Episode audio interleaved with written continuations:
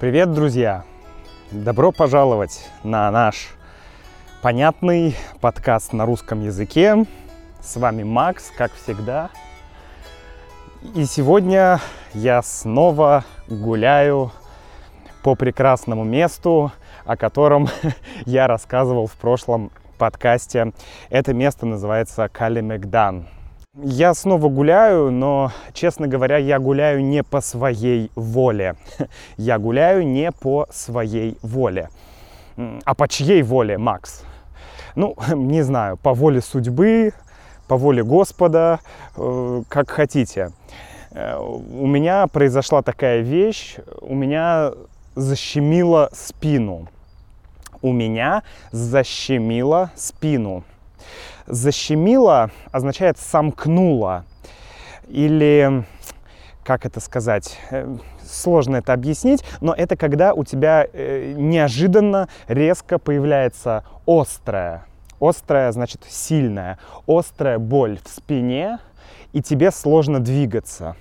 Тебе сложно двигаться, тебе трудно наклоняться или, например, наклоняться вперед, или наклоняться влево, или наклоняться вправо. Вот мы обычно говорим, у меня замкнуло спину, или у меня защемило спину, да, ну, чаще защемило. Это что-то с нервом, да, есть нервы в спине, и вот там, я думаю, что это связано с тем, что в последнее время мы не занимаемся никаким спортом, не занимаемся йогой, э, поэтому спина испытывает большие нагрузки. Мы с Юлей много сидим, много решаем вопросов, либо мы ходим, а ходьба, она не воздействует на спину так хорошо, как йога или упражнения. То есть для того, чтобы твоя спина была э, в тонусе, как мы говорим, да, мышцы должны быть в тонусе. В тонусе значит в активном состоянии, да, в хорошем состоянии.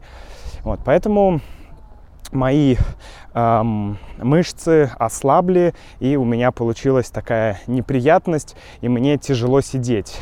Сегодня утром Юля, мы, я проснулся утром и понял, что я почти не могу двигаться, и Юля пошла в аптеку, и там она купила такую вещь, которая называется мазь, мазь, э, мазь для спины. Э, такая специальная штука, чтобы намазать на спину, вернее даже втереть в спину. Да? Ты втираешь мазь в спину, мазь разогревает мышцы, расслабляет мышцы, э, обезболивает и, в общем-то, ты, тебе становится легче. Но ладно, хватит говорить про мою спину. Э, сейчас уже немножко получше, но я понимаю, что я не могу долго сидеть, спина начинает сильно болеть. Вот. Надо нам с Юлей возобновлять наши занятия йогой. Поэтому я снова гуляю, я снова гуляю э, здесь в крепости. Э, я гуляю в крепости, потому что, знаете, есть такие места, которые тебя, не знаю, э, успокаивают. Вообще в городе или в деревне или где угодно.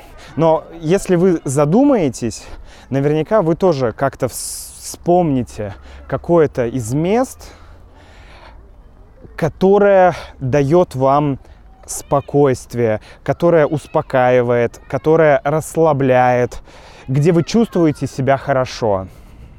Это может быть любое место. Для кого-то это какой-то парк или часть парка, для кого-то это, э, не знаю, любимое кафе в городе. Неважно.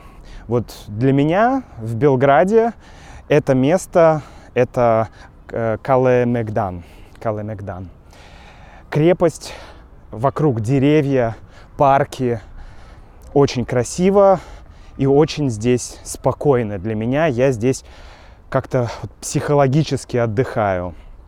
Очень мне нравится это место, поэтому я думаю, что это не первый раз, когда я буду записывать, вернее, это не последний раз, когда я записываю здесь подкаст. Сейчас я прохожу через стены, сквозь стены. Здесь такой проход, проход в стене. Вокруг камни, поэтому слышно эхо. Кстати, пожалуйста, э, дайте мне знать, все ли хорошо со звуком.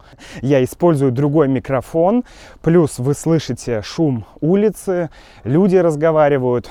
Пожалуйста, скажите мне, хорошо ли меня слышно, все ли окей. Может быть, стоит немножко убрать шум улицы. Э, может быть, наоборот, вам нравится, когда вы слышите пение птиц. Давайте послушаем. Да, слышно. Чик-чик. Птицы поют. Вот, пожалуйста, дайте знать. А, напишите, пожалуйста, в комментариях на сайте russianwithmax.com. Я буду очень вам благодарен. Я сегодня хотел бы с вами поговорить о том, как, как дела на самом деле, о том, что происходит, Эм, немножко, наверное, поговорим, как дела в России, поговорим, как дела у нас с Юлей здесь, в Белграде, в Сербии. Э, многие спрашивали, Макс, расскажи нам, что происходит в России, пожалуйста, мы очень хотим знать. Э, я попробую, но, к сожалению, у меня очень мало сейчас информации – не потому, что мне неинтересно, а потому, что э, ну, у меня просто нет времени, чтобы э, эту информацию получать. Я сейчас практически не читаю новости. Юля читает. Э, Юля это тот тип людей, который может обрабатывать большое количество информации. То есть она может одновременно работать, одновременно переписываться в Телеграме, одновременно читать новости, одновременно общаться с друзьями и вот так целый день. Я так не могу. У меня мой процессор, мой мозг по-другому обрабатывает информацию, и я не могу делать много дел одновременно, делать их хорошо. У меня начинается такая паника. Я... Мне не нравится это чувство.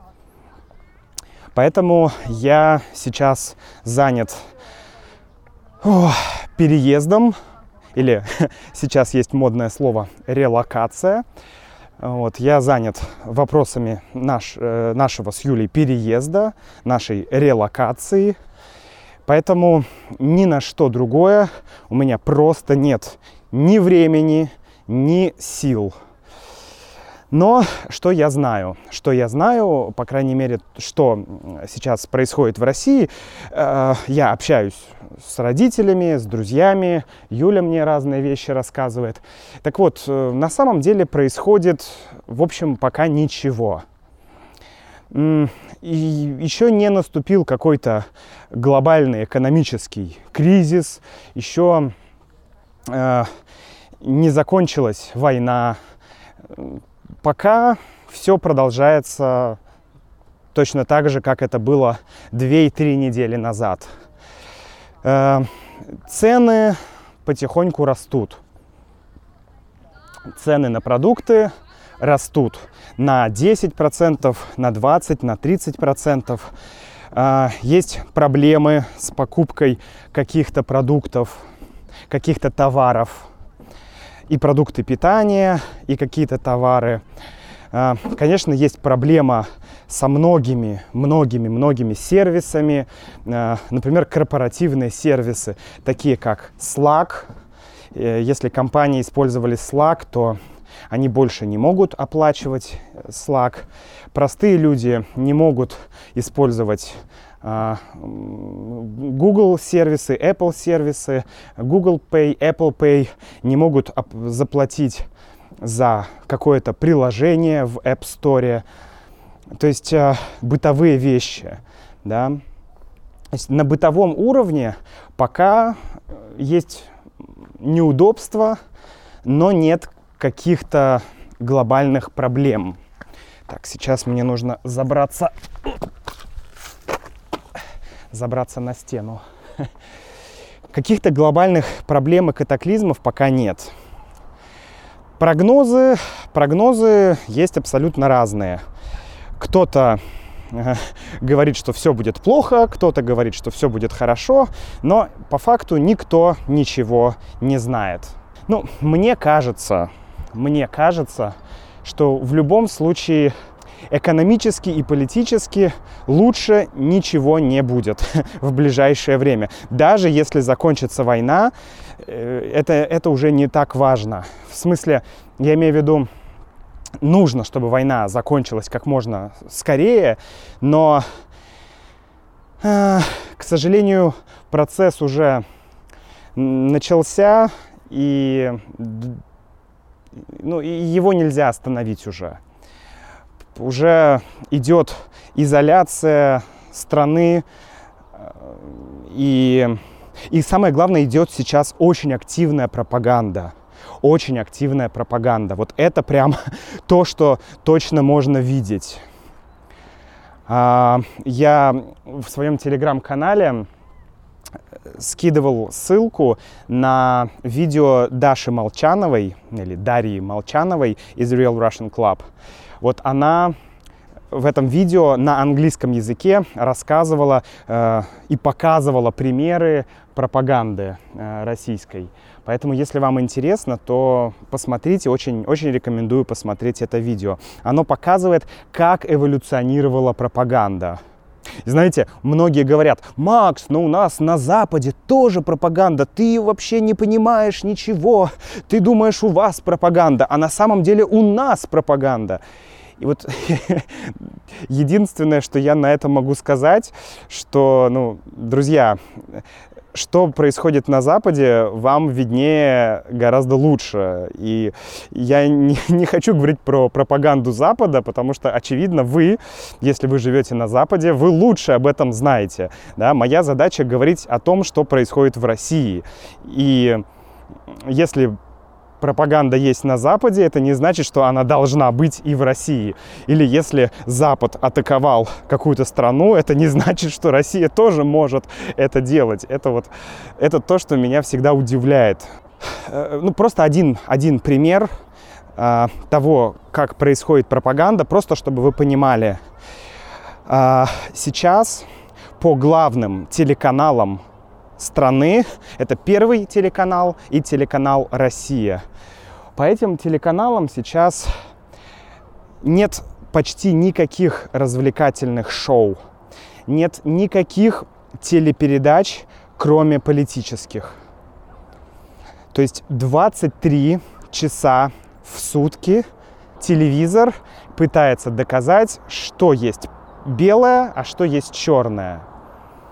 Вот, поэтому это очень плохо, но я рекомендую посмотреть видео Даши. Она там все гораздо лучше рассказала, чем я могу сейчас рассказать. Что здесь в Сербии? Что в Сербии? Ну, во-первых, опять же, мы сейчас занимаемся скажем, релокацией, переездом сюда. Э, э, это очень, как сказать, э, это Сербия страна бюрократии. Здесь очень много бюрократии и плюс все очень медленно. То есть, если тебе нужен, нужна какая-то услуга, ты отправляешь имейл, и ты можешь ждать несколько дней, пока тебе ответят. Ну, в России это, это, конечно, ненормальная ситуация. В России тебе отвечают в этот же день, ну, максимум на следующий день, и э, тебе напишут, о, извините, простите, потому что есть много сервисов, есть конкуренция, и э, если тебе не ответят, то ты пойдешь к другому э, поставщику услуг, и все. Поэтому здесь такого нет. Эм, поэтому приходится ждать очень-очень долго. То есть бюрократия прям, ну, это... Э, ну, в общем, на это требуется очень много времени и ресурсов у меня. чтобы все понять, чтобы все сделать, чтобы подождать, пока тебе ответят, а потом тебе нужно еще туда, а потом туда, тебе нужна эта бумага, эта справка, этот документ. Да, на самом деле в России тоже было такое, и даже сейчас Россия достаточно бюрократизированная страна, но в России очень много, это я сейчас уже понимаю, в России очень много электронных сервисов. То есть здесь, в Сербии, они только появляются, но в России у нас уже очень многие сервисы, очень многие взаимодействия с властями, они происходят электронно. И это, конечно, очень удобно, потому что ты делаешь все очень быстро. Это очень быстро. Вот. Поэтому, да. Или, например, банковские приложения, вообще банковские услуги. Для меня был шок, когда я пришел в Райфайзенбанк в Сербии. И мне, во-первых, долго делали карту, долго все проверяли, но это окей.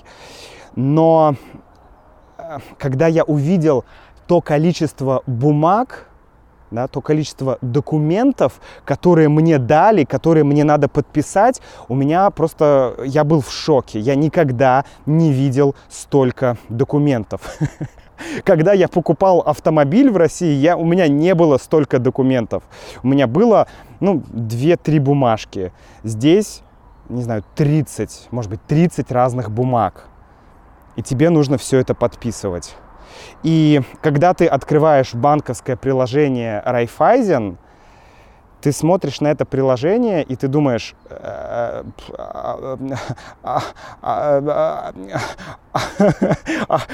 почему оно так выглядит?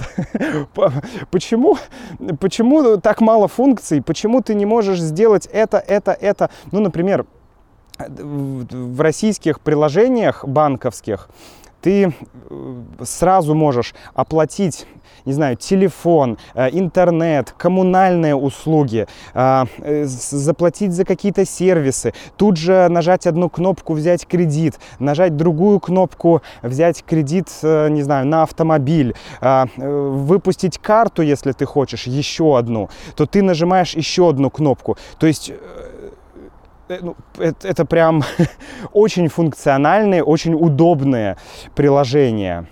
А вот приложение Райфайзена здесь, ну, это, конечно, не знаю. Мне кажется, ну, я таких не видел приложений.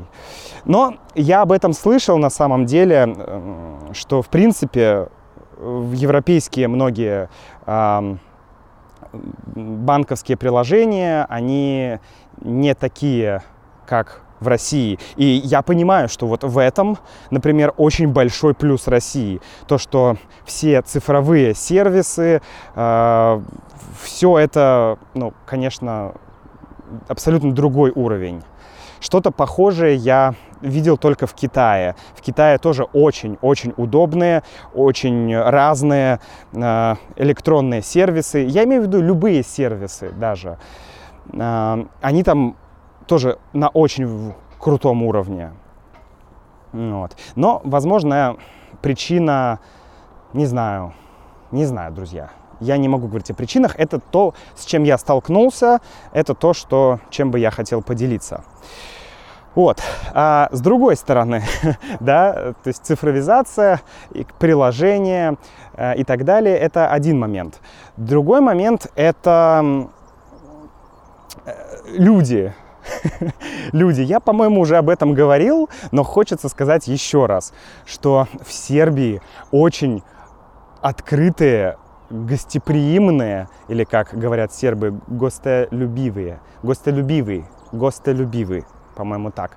То есть э, очень, очень, очень, очень дружелюбные люди. Сегодня Юля ходила в аптеку, чтобы купить мазь, она вернулась из аптеки, и первое, что она сказала, боже мой, какая приятная женщина была в аптеке. И Юля пять минут мне рассказывала, какая приятная женщина была в аптеке. Ну, в России, если ты идешь в аптеку, и возвращаешься из аптеки, ну, ну, ты либо купил, либо не купил. У тебя не может быть других эмоций. В смысле, ну, в России ты подходишь в аптеке к фармацевту. Фармацевт – это продавец в аптеке. Ты подходишь и говоришь, дайте мне, пожалуйста, аспирин. Она дает тебе аспирин, ты платишь и уходишь. Все. То есть никто никому не улыбается, да, никто не спрашивает, «А как дела, или там, а что еще. Это, это, это не в нашей культуре. Да. Надо понимать, что в России ты, такого просто нет. А здесь Юля начала говорить на сербском, потом стала говорить на английском, потому что она не, не знает, как объяснить все на сербском. И, в общем, и, такой приятный, приятный диалог был с этой девушкой, с этой женщиной, что Юля мне об этом долго рассказывала. Другой пример. Мы с Юлей уже встречались с несколькими э, здесь э, подписчиками э, в Сербии, с сербами.